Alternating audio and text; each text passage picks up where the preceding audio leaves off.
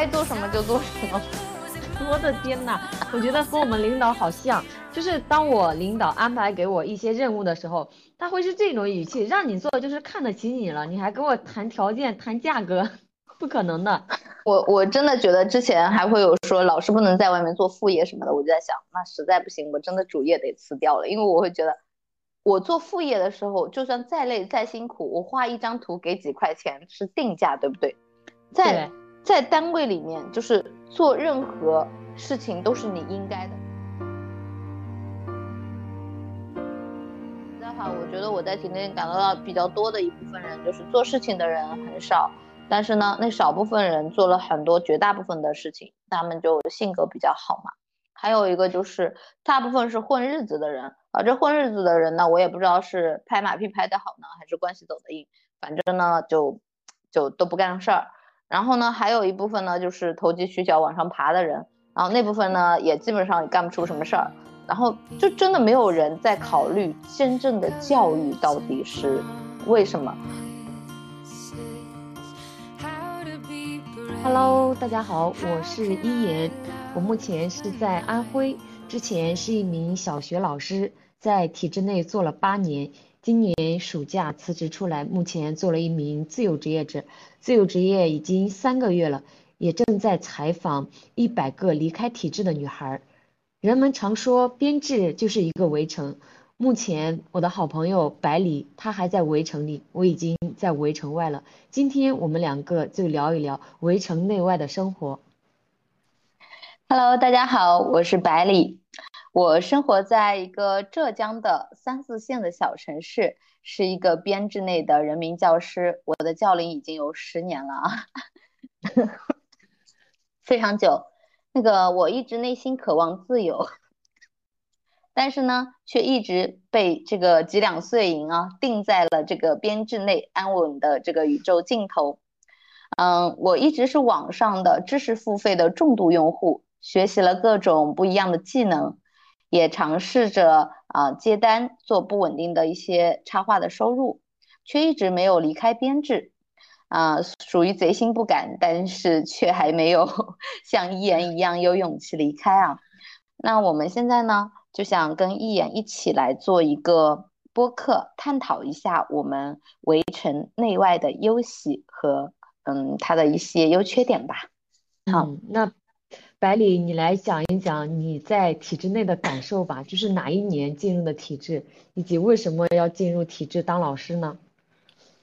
嗯，我应该我是一二年，一二年八月份我记得，一二年大概嗯六月份吧，大学毕业，然后就考了那个教编，八月份就入职了，嗯，到现在为止已经当了。十个周年了吧？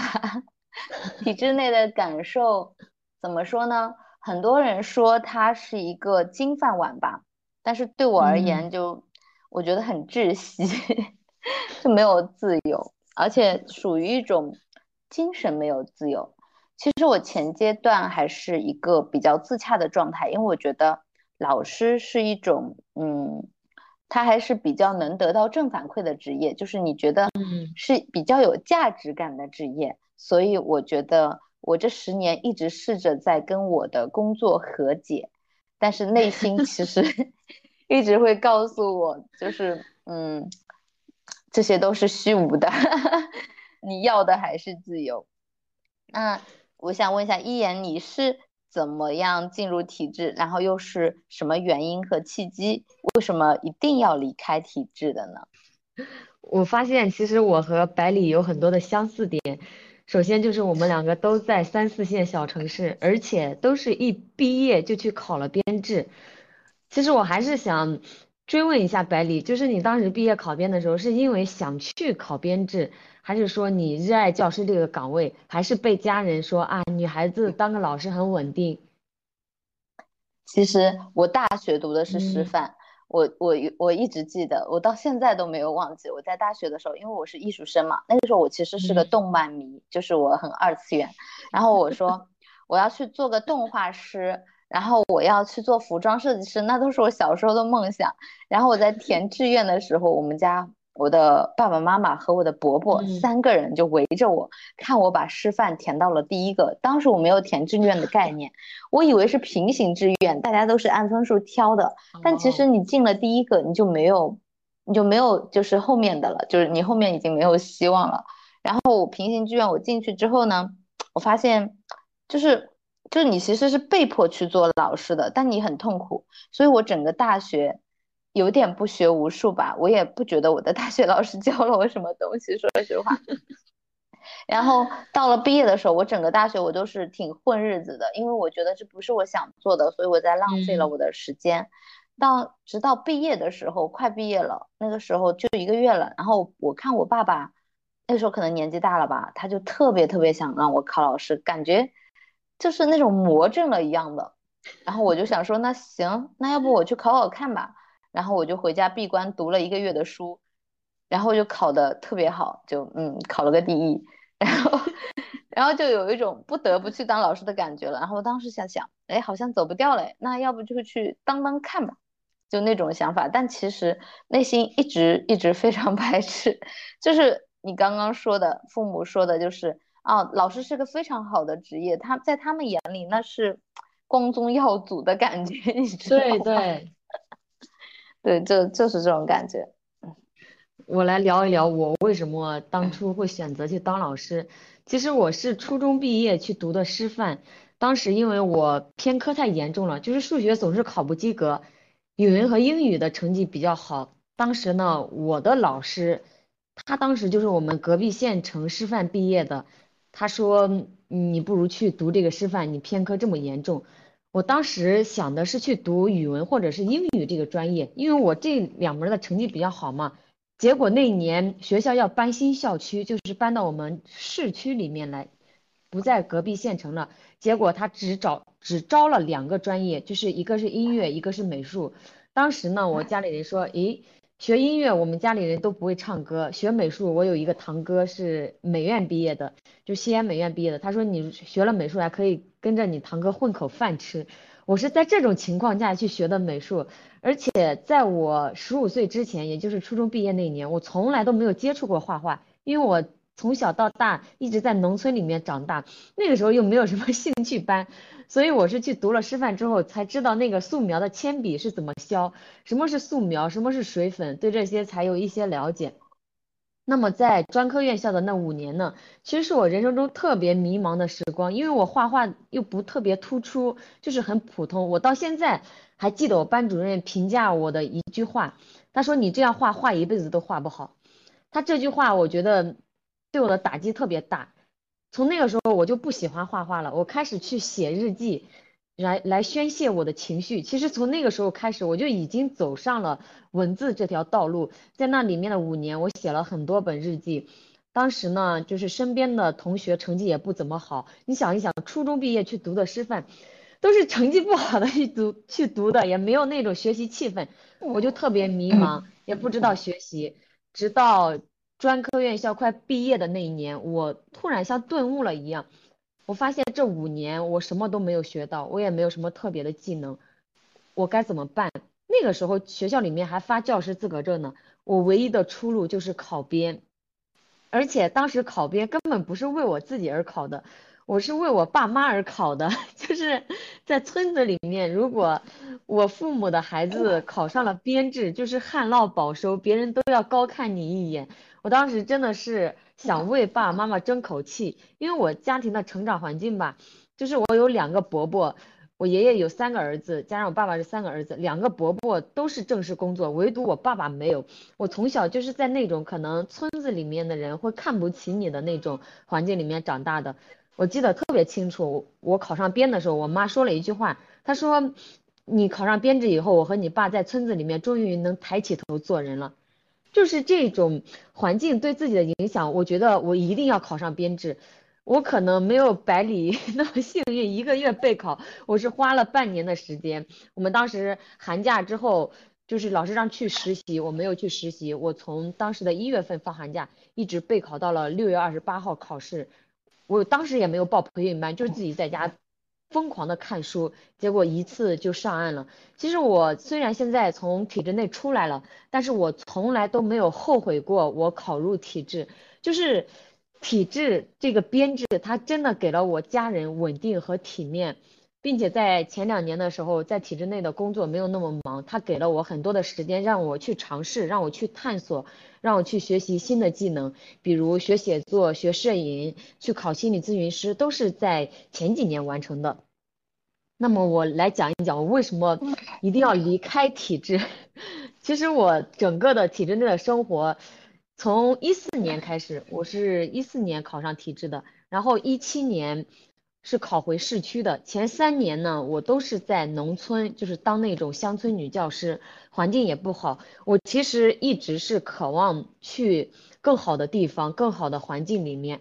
然后考到市区呢，他又不像我想的那样，就是 真正的很看重你这种音乐、美术这种学科。因为我在乡下一直带语文嘛，带班主任，我以为到市区会好一些，后来发现就是换汤不换药。我在市区的这所学校里面带过语文，也带过数学，可能直到两年后吧，才让我带美术。我觉得，当你长时间想渴望得到某样东西的时候，长时间没有得到，可能后来你就不想得到了。我在两年之后带上美术课的时候，我其实那个时候内心里已经没有太多的期待了，就是对美术课都没有太多的期待了。我觉得已经麻木了。如果说为什么要出来？就是感觉里面束缚以及一些规则，让你不能做自己。我每天就很压抑、很拧巴，包括体制内的人际关系也挺复杂的。可能大家都说，咦，老师就人际关系很单纯，其实不是这样的。你如果想晋升、想评职称，里面各种的关系，就是让我的内心就产生了非常强烈的冲突。我根本不是那样一个人，我偏偏要演成另外一种人，每天去上班。而且最大的一点就是体制内，我觉得穿衣不自由，打扮不自由。我觉得百里其实已经很自由了，在体制内。对，你看我这发色。对，因为我记得特别清楚，我曾经穿了一个露肩的那种针织衫，也没有露多少，就在肩膀这里露出了一小块。我校长当时开会，直接就批评了我，说我穿成这样怎么可以来学校里面？我觉得没有什么呀，我是一个美术老师，我为什么就不能个性一点呢？其实对我的打击真的蛮大的。从体制内出来以后，我真的是穿衣自由，戴耳环自由。其实不仅是有这个，还有就是可能年龄大的一些同事，他会各种议论你，尤其你单身的时候。我不知道百里有没有同样的感受。我我记得我刚刚进这个学校的第一年吧，其实我之前还在讲的，就是说到这个，我就想到了，就是嗯，我进这个学校的第一年，就一堆同事来给我介绍对象，然后就就是属于那种，嗯，就是比如说我要去。嗯，就是相亲。他说我有一个表表弟，呃，什么阿姨，就是姐表姐的儿子，多少多少好，介绍给我。问题是，我就爱不过面子，那时候年轻啊，你不懂怎么拒绝别人，然后我就去了，虽然我很不情愿。更过分的是，去完之后了，然后他说怎么样？我说不怎么样，那已经是拒绝了。他就说现在啊，女孩子要主动一点。我说我们没什么好聊的，那没什么好聊的。就努力找话题聊嘛，然后他说他要过来教我怎么聊天，天呐，就好可怕，你知道吗？就是，就就是他，因为他也是那种老领导，然后又是那种班主任当久了，就掌控欲特别强。我觉得那个年代的大人不知道为什么，是不是没有物质上的匮乏感，就很喜欢掌控很多东西，特别是当班主任当久了以后，那个掌控欲真的好可怕。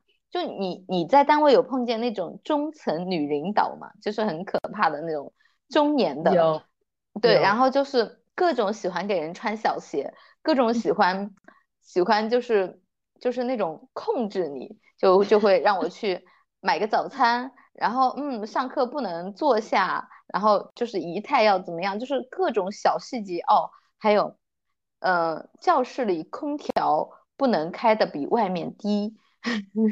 就是 各种细节强调，就很很可怕的一种一种中年女人，反正是挺讨厌的，我觉得。天呐，和我校长好像，就刚刚你说的这些细节和他的要求真的好像好像。你知道我辞职的时候，我校长说了一句话，我一觉得这句话我能记一辈子。他说你在外面挣一百万都没有老师这个身份重要。其实我觉得老师这个身份我是挺满意的，因为我觉得教师他是一个很崇高的职业。可是我。我觉得好像只有我这么觉得，因为真的，我我在工作以后，我发现没有人在替学生想，就是领导在想着他如何晋升，然后周围的同事在想着如何混日子。就像我今年我们不是美术嘛，然后我刚刚改了个期中考的卷子，我发现，嗯，这改的是什么卷子啊？就乱打一气，就是差的打的高的。高的打的差的就一大片都是这样。学生问我这个怎么打的，你说我怎么回呢？然后我感觉就是他们在混日子，然后你又不好说。然后领导嘛，老师上课是副业，你要做什么就做各种，比方说打扫教室的卫生，就带着学生去检查，然后安排各种琐碎的事情。反正上课并不重要，你教会学生知识也不重要。对，这也是我一定要出来的原因。就是我其实内心里是有教育理想的，就像刚刚百里说的，就是教学是个副业。因为我在体制里面的时候是负责做那个检查时候的资料的。我每天做的时候，我每天都要灵魂拷问一下，我做的这件事情到底有什么意义？他如果真的对学生有帮助有用的话，我愿意去做这个事情。但是很多时候都是为了应付检查，所以我内心就会各种拧巴，各种撕扯，我很痛苦在里面。我又不是那种可以混日子的人，比如说别人就是啊，你当一天老师，那么就有工资拿，就是这样去混一天过一天就是了。但是我做不到，我也做不到，我觉得很痛苦。我现在觉得。我的每一分每一秒都是浪费时间。不过我现在因为我我都快抑郁了，我跟你讲。不过我想，我下个星期学生要高考了，就我还是觉得我应该要为学生去争取更多他们全成绩上的事情。因为我觉得对于三四线城市的小就是女生来说，这种孩子来说，你能考上大学，其实对你的人生影响还是挺大的。因为对，嗯，你没有更好的平台和出路，所以我还是会就是尽最大的努力让他们考我我能力范围内最好的一个成绩。但是我发现真的领导完全不重视这些，因为天天有各种评比啊什么的，然后他就会，我上个星期的抑郁，他就会让我去给给局长干活，然后好嘞，就是。对，干了一个星期，我熬夜熬了好几个晚上，那这个也就算了，这个还算是有意义的活，因为是非遗的，我还是比较喜欢的。还还会有各种就是学校里啊，今天又要编个校史，问题是你真的编了有用是 OK 的。然后那他跟我说，他说我们要从编一个从建校以来到现在的校史，就很多年。那我说你要怎么做呢？想做，他说想做个漫画稿的。我说那行，那时间和预算呢？他就直接时间没关系，预算直接跳过，就不跟你讲这个事儿了。就是 老师，你还想要预算？你帮学校做事情，你还想要预算？你你你就是对，不可能的。我我真的觉得之前还会有说老师不能在外面做副业什么的，我就在想，那实在不行，我真的主业得辞掉了，因为我会觉得我做副业的时候，就算再累再辛苦，我画一张图给几块钱是定价，对不对？在。在单位里面，就是做任何事情都是你应该的。就我说的，就是，就我之前有个领导，他就是，嗯，我们明天我们带着学生要去干什么的？嗯，有没有十几个老师？我觉得大家可能没有时间买早餐了，因为会比较早，七点多就要走了。你去负责帮大家买一下吧。那大家可以来不及，我就得来得及帮你们买早餐了。你这什么脑回路嘛，对不对？那我 那我就拒绝了，我就觉得你你你想买你去买好了呀，你凭什么指使我呀？而且我觉得怎么了？大家饿了我就不饿了，大家大家大家需要人买早餐，那我为什么就得是这个人？那我做这个人有什么好处？对呀，就像我没辞职之前的那一个学期，我记得特别清楚，我给学校做了一学期的那个负责检查的资料，你猜学期结束学校里给我了多少钱？嗯，几块。五十块钱，我当时都想拿着这五十块钱去找我校长，我把五十块钱给你，你下学期别让我做了。你想一想，现在就是五十块钱，谁手里还缺这个五十块钱？我觉得你要么不给，要么就多给一点补助。然后我，你想一想，我在市场上如果帮别人写稿子、接稿子，最起码都是五百起步的。我在学校里做了一学期的这个工作，才给我五十块钱，我的内心能平衡吗？而且我觉得他们有时候会讲的，就是你不要那么算钱，你应该讲奉献。但是我觉得这不是奉不奉献，而是我做的事情没有价值和意义。以前就以前你们年轻的那个年代，你做的事是很有意义的，你当然讲奉献了，对不对？我为集体争光呀。那现在是什么？买早餐是奉献吗？你不是自己偷懒吗？你为什么要我买？对呀，就是这个奉献就就很，就是我觉得他们有时候会拿着这种。就是已经物化到掉的道德标准，然后来还来 PUA 你。我觉得最不喜欢的是这种，嗯，我觉得编制内、体制内，它最大的问题就是领导的老龄化。领导年纪大了，他就没有敬畏感，他就他就倚老卖老，他就觉得你就应该要听我的。我觉得在家讲道理嘛，那说的对听，说的不对为什么要听呢？我太赞同了，就是我想过这个问题。我想，如果让年轻人当领导，可能教育会成为一个新的局面。就是领导他一直在拿他那个年代的思想在 PUA 我们，在道德绑架我们。但是我们现在的年轻人真正的想的根本不是这些，就是他无法共情到我们年轻人真正的需要是什么。就我我同年在今天在高三，你知道吗？我们这个星期要高考了，技能高考，学生已经压力大的就训练都来不及了。上两周竟然还有人要带着学生高三的学生去比赛，我说这个比赛的东西又不是完全跟考试一样的，你要背就是学另外一门东西。那时间都已经压榨这么紧了，为什么高三的学生要去给要去打比赛？而且这个打比赛对学生没有任何好处啊，我觉得。然后他说，嗯，积累一些经验。我说这积累什么时候经验积累不行？你要考试前的两个星期积累经历、积累经验的，就就真的很好笑。我我我，而且我刚开始我是拒绝了的，然后他们就会有一堆人就会替领导，因为领导要就是拿这个比赛的成绩去，他就会让学生去去打这种比赛。这个真的，我就会觉得真的有人在为这个学生考虑，他的他搞高考失利了怎么办？你们承担吗？没有没有人在做这样的一个事情，对，就是觉得一直在完成指标和任务，这也是我最大的感受。原本教育是一件非常有意义和正反馈的事情，但是在这个庞大的体制之下，有太多的问题，而太多的问题，有时候我们问领导，他就会一句：“这是历史遗留问题，那历史就不解决了。” 所以。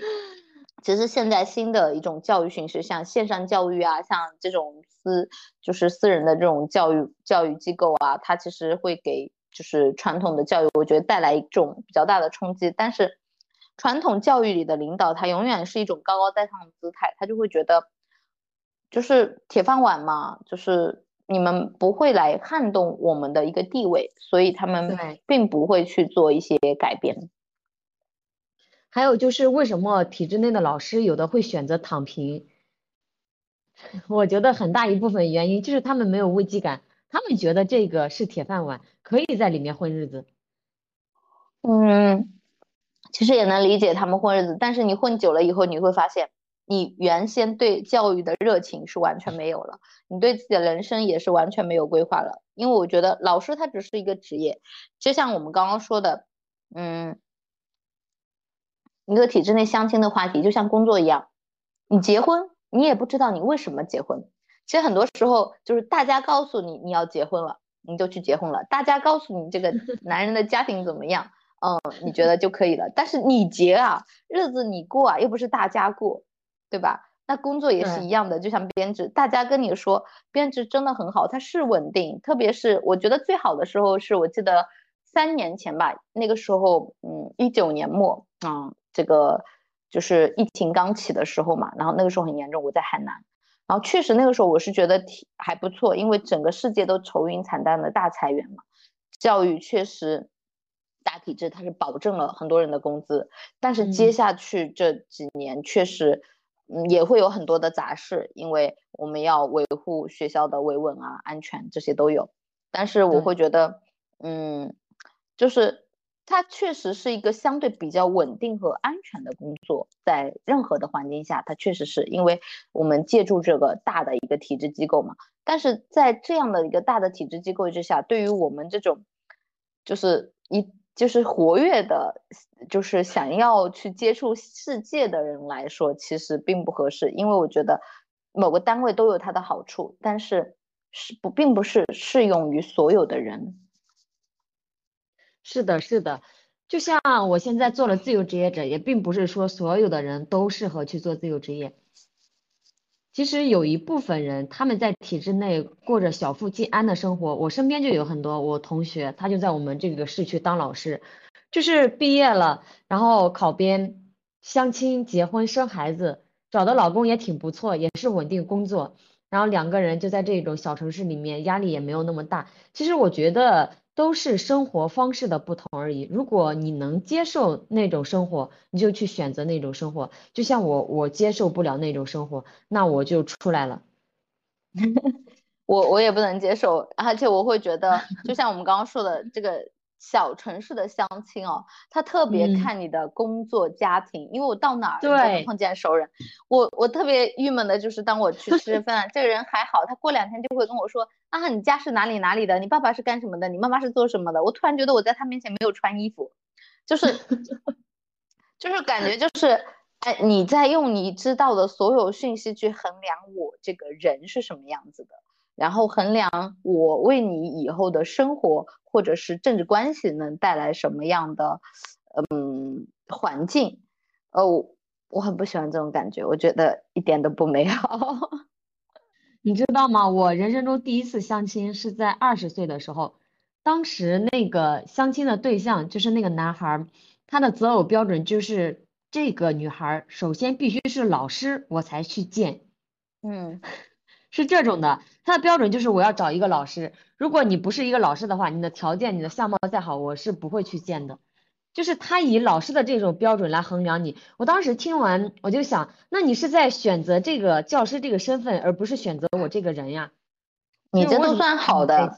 他在找你，你看他又能省一下。你看看啊，你嫁给他，然后替他照顾家庭，对吧？孝敬老人，还要还要就是。的关系好嘛，然后顺便你还给他生个孩子，传宗接代，这样呢找个老师又稳定，对吧？工资也还不错，待遇不错，最主要的是省了家庭教师的费用，起码能省个好几年吧，对吧？真真会打，我觉得这种算牌就真的是婚姻到底是什么，就会给人一种很大的一个想法。我觉得真的小城市的相亲。就是你，你做的再好啊，就是你干的再好，不如你嫁的好。然后嫁的好的衡量标准是什么呢？你嫁的这个人，他家里有没有什么政治体系，或者是你嫁的这个人家里有没有很有钱？你的公公婆婆多有钱？你想想看，你嫁的老公他不会年龄比你大个十岁，对吧？那差不多的这个年纪，如果又是要一个稳定上班的，那他能有什么？就是挣到多少钱呢？我觉得很难吧。那所有的钱都是他父母赚的，那父母说可以给你们买了房，可以。那他事后呢？如果说要给你多少零花钱呢？难道 你你还要去问人家要钱吗？我觉得太可怕了吧！你生了孩子要怎么过呢？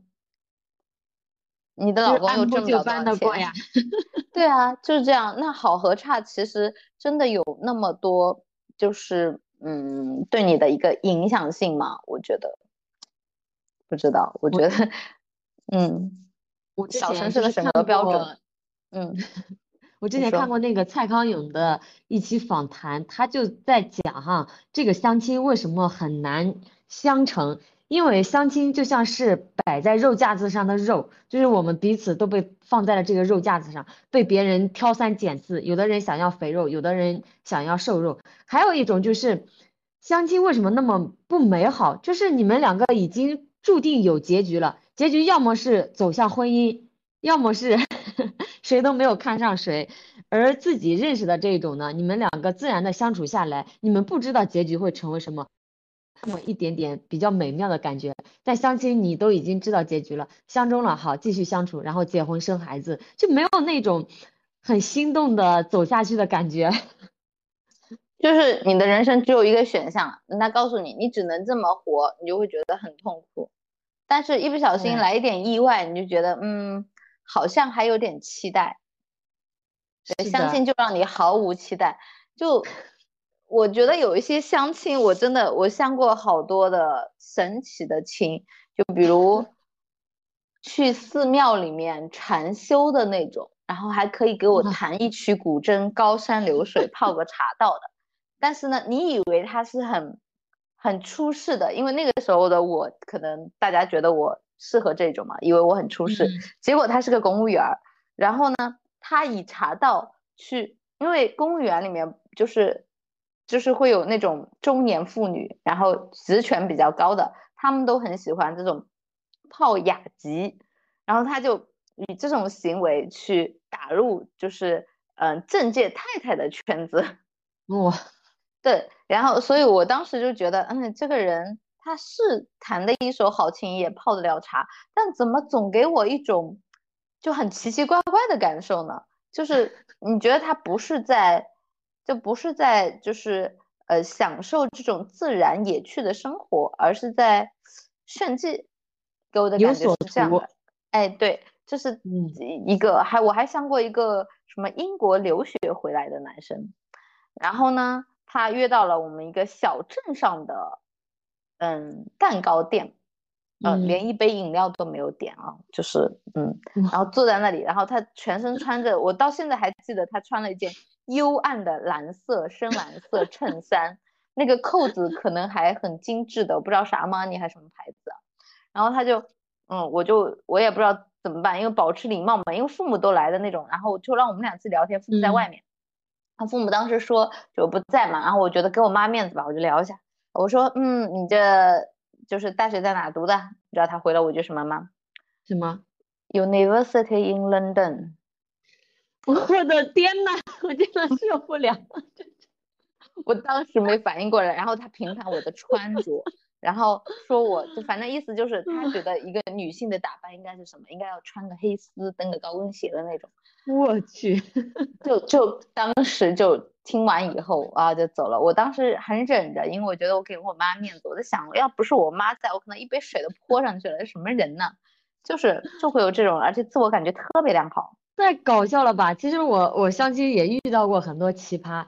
就是不仅相亲奇葩，就是给你介绍的人也奇葩。我记得特别清楚，就是我同事其实是不了解我的，就是我在市区里面的这些同事，我我在体制内其实有两个微信，一个我私人 微信，一个我工作号，他们根本不知道我真实的是一个什么样的人，可能在他们眼里，哎，我只是长得漂亮，然后有一份稳定的工作。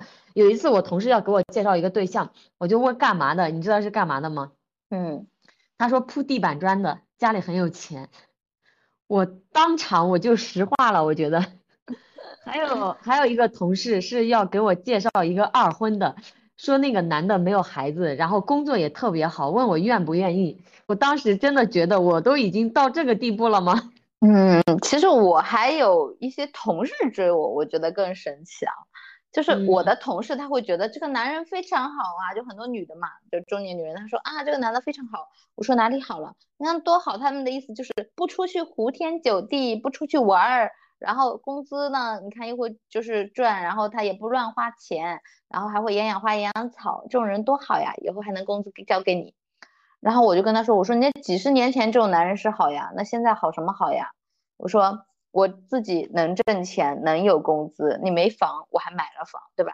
然后对，然后我自己能挣钱，能挣工资，你你你不出去胡天酒地就是好了吗？你在家养花养草就是好了吗？你这你跟我一点共同语言都没有，你又不能跟我出去一块玩，对吧？然后你这你这叫什么好呀？你找个老公回家，你是找个实话的回家吗？他又不能哄你开心，你回去干嘛？是好呀，这就是好男人，在他们眼里，只要。不出去嫖娼就是好男人了，真可怕。你不觉得就是这些同事和领导他们在用他们上一代的思想来要求我们，用他们的标准来衡量我们。嗯，其实我觉得这个社会它一直会有它的标准。那在在环境体制环境内，其实最大让我最恐慌的一点就是这个，因为你非常清楚他们非常的滞后，都非常的缓慢，而他们的滞后和缓慢留下了很多的弊病，也就是他现在的一种思想观念。而我们现在的社会发展的非常快，就像我现在玩的像什么 VR 艺术啊，像一些嗯呃就是比较先进的一些东西。嗯，我也会常常觉得我跟不上时代，因为像现在 AI 机器人画画都那么厉害了。就我跟你可能有一点不同的，就是我是从小非常喜欢画画，但是就是当然我父母还是反对我学画画的小时候，但是我一直很热爱。那我到现在为止，我就觉得，嗯，我不想用画画做一些很功利的事情，所以我中间错过了很多机会。但是。你会发现，它的社会时代进步的太快了，那你的艺术也会发生很多的改变。那我们的工作也是，我觉得教育也是会发生一些比较大的改变。但是你在体制这个非常大的一个沉船里面，因为它太庞大了，它就会有很多的零件维修的毛病，就是我们刚刚说的，就是倚老卖老啊，拿着鸡毛当令箭啊，职场 PUA 啊，然后就会有很多。那这种情况之下，就会有很多的，嗯，就是要求他就会以他们的眼光来看待你。可是你又一直在接受新事物，就像我跟你说的，就是我不是这个暑假刚刚去了一趟 DNA 那个数字游民公社嘛，嗯，其实我每年的寒暑假都会去外面旅行，然后回来上班。但我每次都会，就中间有几年是和解掉的。我觉得今年的拉扯尤为的严重，就是当我 感受到了自由，可是我回来又要被这么精神 PUA 的时候，我觉得我都快要人格分裂了。对，就是这种感觉。我想到了之前我看过一句话，他说：“假如我不曾见过光明，我本可以忍受黑暗；假如我不曾见过自由，我本可以忍受奴役。”就是特别适合百里刚刚说的这种情况。就我的同事对我也，他们也觉得我很惊奇，因为我一直都是外在外面强制就是会会旅行，然后回来上班的状态，也会见过很多人。可是我现在还是没有离开体制，我也觉得很很纳闷儿。我觉得还是没有积累到那一个点。呃，这是我这两天最深的一个体会。我前两天就是周四，我回到村子里面去了，参加我堂哥的婚礼。周四周五周六这三天，我都是在村子里面度过的。然后就是在村子里面吃大席，会有很多人吧。就是不仅我们村子的人知道我辞职了，连隔壁镇上的人都知道我辞职了。就是辞职的这件事情传的好远好远，他们都在议论我辞职。还有我一个堂叔，他就想各种试探我，问我你现在不上班习不习惯呀？各种之类的。其实我发现哈，如果是我在去年选择辞职的话，我的内心没有那么强大，我可能无法面对这些他人的评价和看法。但是在今年的时候，你看我能把这些话就是笑着给大家讲出来，我发现今年我有一个很大的进步，就是我有了自己的稳定的评价系统，我不需要他人的眼光和评价来去认可我，我也不需要得到他人的认可，就是我自己知道我自己的选择是对的，我的内心是坚定的，那么他人的想法就不会干扰到我。确实，我觉得我可能也是前几年我会觉得体制是一个。啊，比较体面的工作，无论是我自己觉得他有没有问题，可能我的内心是认可他的。但是现在我也不是说觉得他不好了，而是我更了解我自己了。我觉得我不合适，就是我太了，就是当我现在对自己的建构体系完善了，就是你真的成熟了，你坚定了，所以我觉得学习是很重要的一件事情。在 DNA 我也会发现，就是。你会发现这个世界上有太多的人以各种不同的姿态在活着了，其实没有必要把自己框在一个框架体系之内的。嗯，我觉得可能我更适合那样的生活。是的，就像那个山本耀司说的，他说自己这个东西是看不见的，你必须碰撞到一些人，然后反弹回来，你才知道自己是什么样的。这也是我今年有的一个体会，就是我开始了解我自己，认识我自己，然后爱自己。其实以前不是以前，是我身边的很多人，他们都不了解自己。虽然我们每天与自己相处的最多，但是他们根本不知道自己是谁，自己想要去干什么。对，我觉得心理成长是很重要的，就还是要对自己的人生，嗯，做一些比较，呃，符合你自己期待的事情。哎，我好像燕你还没说，就是你有没有，就是你当时促使你完全决定离开体制，有没有什么一件导火索或者事情呢？嗯，我觉得是这样的。其实，在去年的时候，二零二一年的时候，我那年是在准备考研。我以前是想通过考研离开体制的，结果我是跨专业考研，再加上就是英语很多年没有学了，所以就没有考上嘛。在今年的嗯二月份的时候，我是特别特别的迷茫的，我还找了那个职业生涯规划师做咨询，我不知道到底是通过考研二战离开，还是说我要通过职业转型去离开。但是我内心有一个声音哈。我的那个年计划本上，我不是每年都会给自己写计划吗？我是给自己选择了 A 选项和 B 选项。A 选项呢是，就是通过考研二战要离开；B 选项就是如果考研没考上，当时成绩还没有下来呢，依然要离开，就是通过职业转型离开。我觉得其实不是说一瞬间就是刺激我的事，是这个辞职的念头在二零一九年就有，只不过这个火苗这颗种子越来越强烈。这个我要辞职的声音也越来越强烈，我不每天不可能装作 就是若无其事的样子，所以整个这三年在里面就特别痛苦，并不是说某一个事件引导的，是这三年的积压和积累，它让我勇敢的在今年暑假做出了一个决定，其实就是人家说上班如上坟，我每天那个时候就是这样。其实为什么是这样呢？在学校里面还有一点哈，就是我被我的男同事文字骚扰过，给我写信。他是有有女儿，还有儿子，就是给我发微信，给我发 QQ，我各种都拉黑，他还是依然就是添用 QQ 再添加你，你虽然拉黑了他，他还是可以添加你的，就是这种各种来骚扰你，我也特别很讨厌这个人，所以我对学校的那种环境呢，就更加更加讨厌了，它促使着我更想离开。所以在今年五月份的时候呢，我就告诉自己，我如果能找到一份线上的工作作为嫁接的话，我就我就立马辞职。当时呢，我的职业生涯规划师他是这样想的，就觉得我应该去大城市试一试，闯一闯。但是上海的疫情不是三月份的时候特别严重吗？那个时候我也特别焦虑，我就觉得疫情这么严重，我去到哪里呢？所以我就想，诶。我能不能通过线上做一些链接，嫁接一下资源？所以在六月底的时候，我就开始投递自己的简历。咦，投简历的过程中，他给了我很大的信心。就是虽然我学历很低，但是我之前做自媒体平台做出来的成绩，他给了我很好的加分项。包括面试的一些题目呢，我都有做过，很我都能做出对方很满意的答案。并且面试的岗位也都不错，他给了我很大的信心。在七月份的时候，我收到一个 offer，我就果断的辞职了。其实导火索是这样的，我的计划是八月初提出辞职，刚好就是一个月差不多可以走完，不耽误学校的开学工作。结果在七月二十号的时候，我校长给我打了一个电话，让我去学校加班，说去参加一个什么检查的培训。我说大概多久？他说。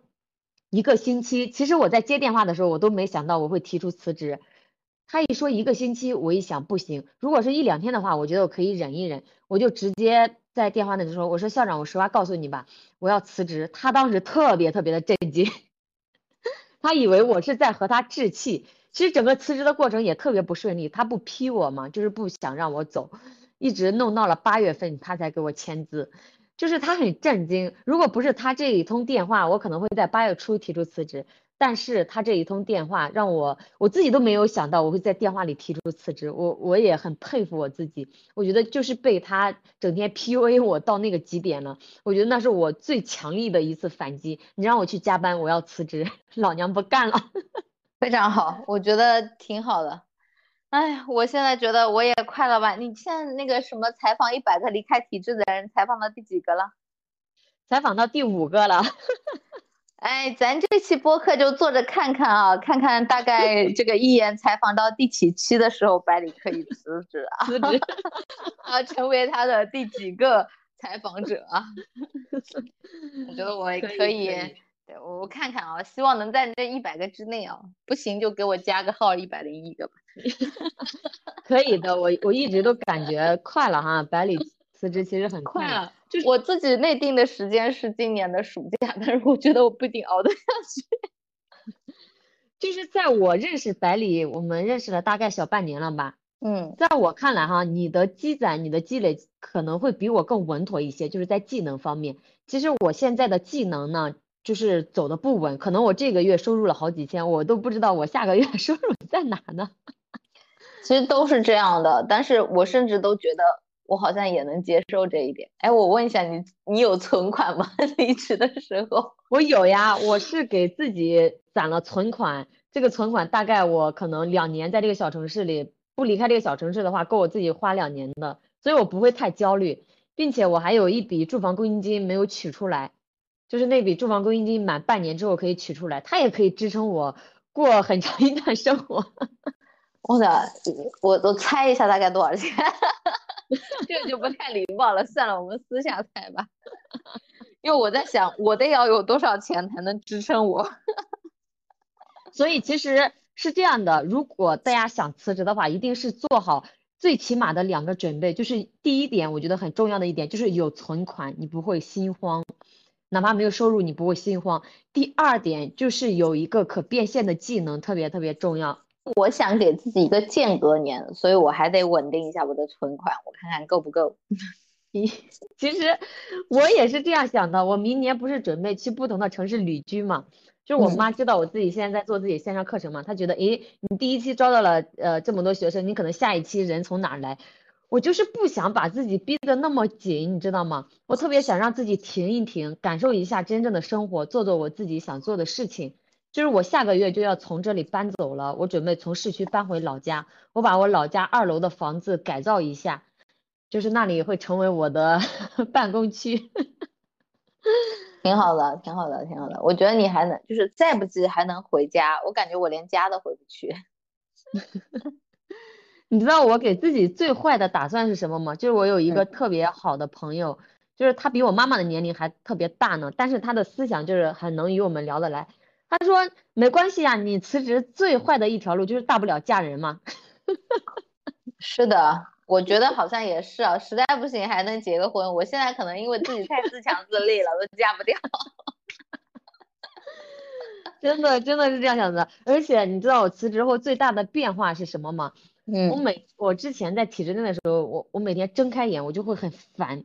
我觉得我又要去学校上班了，又有一堆我不想做的事情，不想见到的人，我我内心的那个情绪就特别不好。我现在辞职之后，我每天一睁开眼我就好开心，我就觉得这一天的时间是属于我的，我可以自由支配自己的时间，我并且能够用自己喜欢的事情去养活自己，我就好开心好开心。而且在体制内的时候，我特别焦虑，因为我二十八岁了嘛。我如我觉得，如果我在体制内继续再待一年，我再待一年，我就三十了。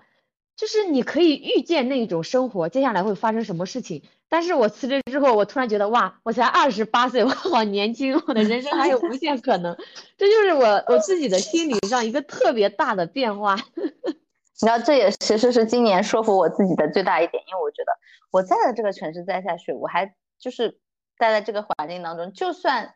给我一些他们还认为比较好条件，就找个十年我都看不上，对吧？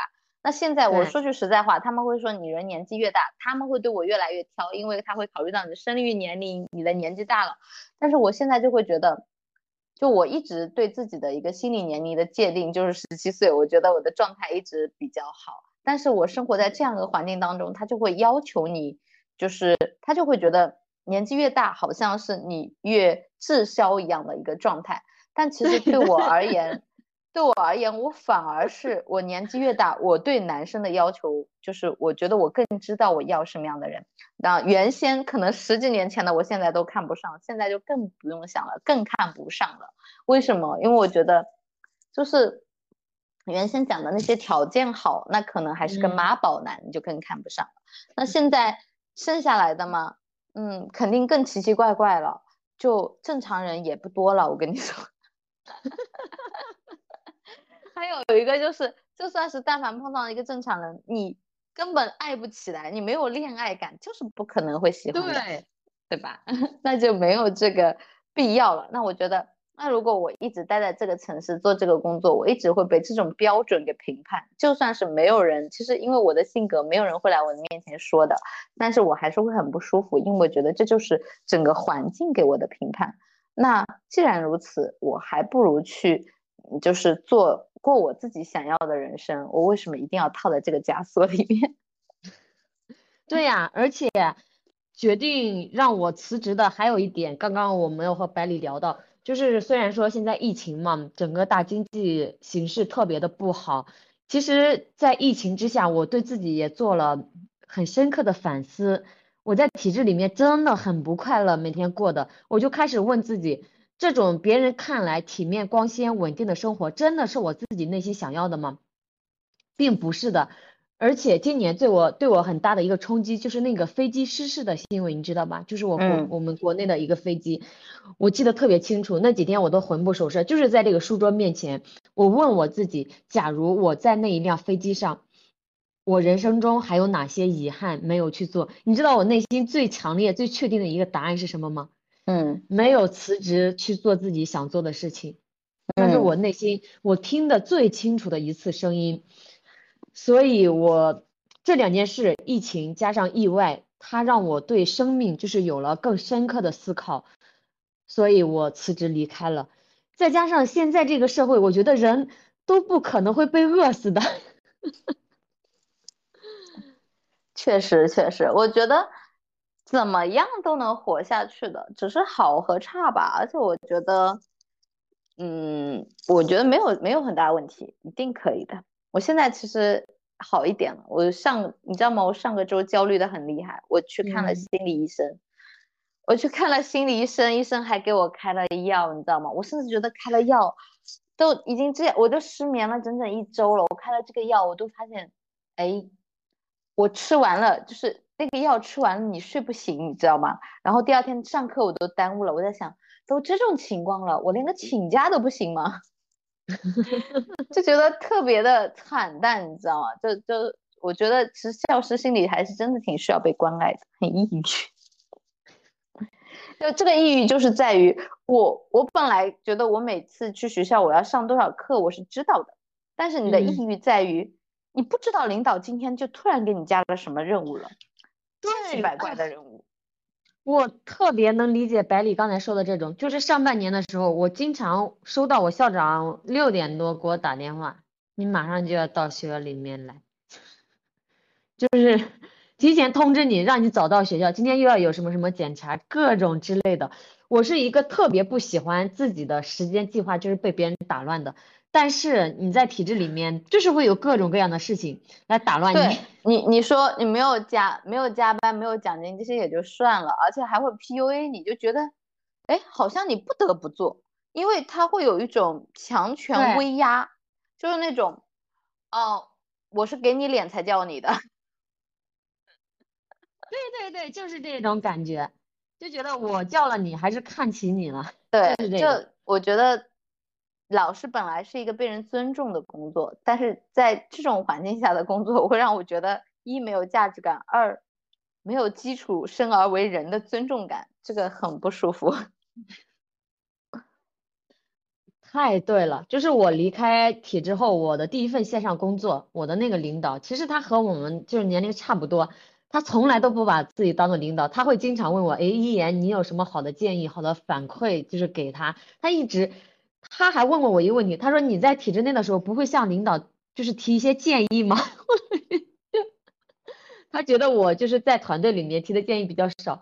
其实我们在体制里面知道，你发现你给领导提建议，领导也得搭理你好吗？那种很权威的。我是美术老师，他们叫我过去当参谋，可是每个领导都有自己的主意，他们觉得自己内心才是那个艺术家。你怎么说呢？嗯，你说他问我，嗯，这个东西挂这里好看吗？我说不好看，然后他最后挂了一圈，还是挂回这里了，因为他觉得好看。哎，你说到这，让我想到一件特别有意思的事情，就是我们学校每年的那个班级文化建设评比，你知道吧？我是全校唯一的美术老师，就是评比的时候从来不叫我。他会去叫那些领导班子以及班主任才有资格去参加这些评比。我讲这件事情，并不是说我多想去参加这个评比啊，我是全校唯一的美术老师，不去参加这些黑板报的评比、文化建设的评比，很正常。我接他们插画的时候，他会跟我说，嗯。这里要画个横幅，要红色的。我整张画都是蓝色的，你要加个红色的横幅。我说那不协调吧？领导觉得它就应该是红的，我能怎么说呢？我说嗯，好的。就就你没有，你没有审美权。领导觉得，领导觉得协调就 OK 了。就你不能有自己的想法，你就是他的一只手，就这样。对，嗯。我觉得这也是促使很多人从体制里面出来的很大一部分原因。就是我不是做人物采访吗？采访到第五期的时候，我我有一个采访的小团队嘛，我们团队小伙伴就说，他说一言，咦，你有没有发现，其实从体制内出来的都是一类人，就是这一类人，他们有自己的想法，很有创造力，然后不满足于现状。其实大部分都是这样一类人，并且哈，都有最基本的一个，就是他们特别爱学习。我采访了这几期，就是学习能力超级厉害的，他们在体制里面根本就没有躺平，就是各种的在寻找下一个出路。其实我也是这样的。是的，我觉得我之前，因为我不是在 DNA 写了篇文章嘛，我觉得我简直是就是知识付费重度用户。我也是。因为你像我们身在小城市，如果不去知识付费的话，去哪儿去学习？又没有圈这种圈子，又不可以见到人。我觉得还好有知识付费，虽然我们也被割过韭菜。对，我觉得知识付费给了我，他就算没教会我，但是他让我，就是他给了我一个看世界的窗口。我就算是在那个社群里面认识的人，我觉得都是不同的，起码大家都是想学习的。而我身边的人，他们只会觉得我是个火星人，他们要的就是你不要有想法，你赶紧去结个婚，生个孩子，最好在这里混个日子，领个退休金，养个老，然后大家一起躺进棺材里就结束。对，就是我在前段时间在书店做那场线下分享会的时候，我我怎么形容呢知识付费？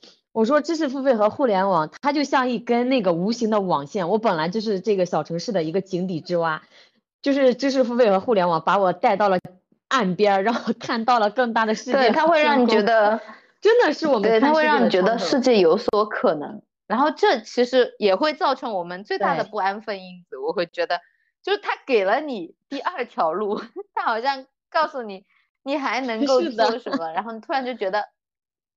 我不用再听我原先的，我觉得水平不好的那群人指挥了。是的，是的，就是我们开始思考了，开始有自己的想法。因为你你的精神维度不一样了，我觉得这个还是非常重要的。所以，所以整个时代变革都会来的。我不想再做那个就是温水里的青蛙，再继续被煮着，那就只能是努力的蓄力吧。哎，我觉得间隔年其实真的非常重要。我期待你这明年的间隔年。主要就是现在的疫情形势还不太好，我我们这挺严重的，就是昨天北整个北部全部都封了。马上要开放了吧？应该看吧，看看看国家的一个政策吧，反正走一步算一步嘛。不行的话就在家呗。就大不了在就找一个风景好的地方，你就租个房子，一年也没有多少钱，就是那种山村里面，对吧？是的，我我其实觉得也可以。哎，等我出来一起办公啊！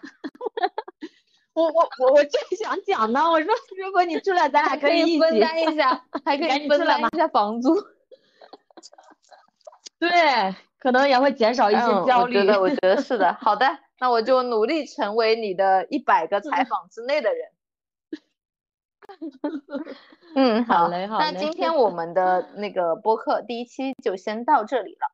之后呢，应该还会跟一言再分享一些，就是他离开体制内的一些见闻和我在体制内为离开做准备的一些事情吧。好的，欢迎大家继续关注我和百里，我们一起见证百里的离开之路。那就从今天开始啊，我们数一数，我大概能还能走几步，怕我等一下这个没几天就忍不了了。